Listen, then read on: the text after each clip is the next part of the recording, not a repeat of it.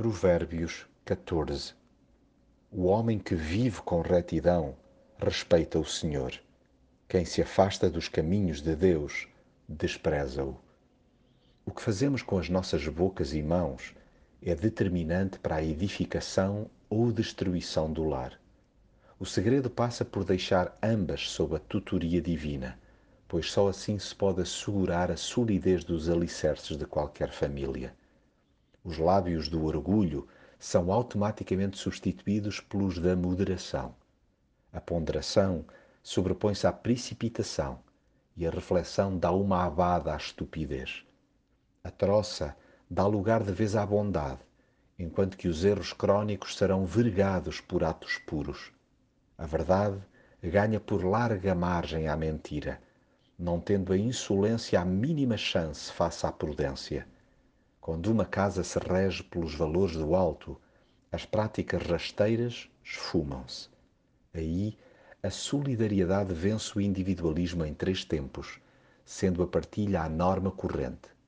Jamais dispensemos os conselhos de Deus, pois há caminhos que ao homem parecem retos, mas que no fim conduzem à morte.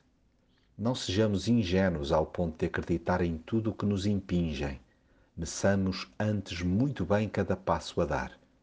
Tenhamos a noção do perigo e desviemo-nos do mal ao invés de o afrontar.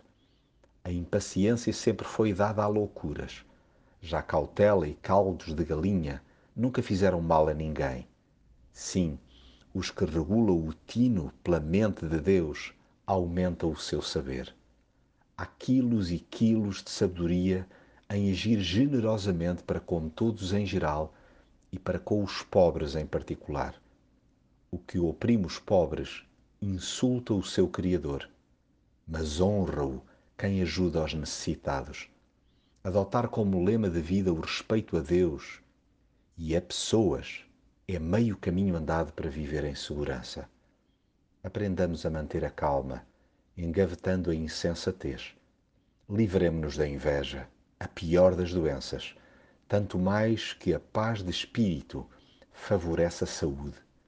Sejamos inteligentes, mantendo até ao fim a nossa confiança em Deus, isto é, colocando-nos inteira e diariamente à sua mercê.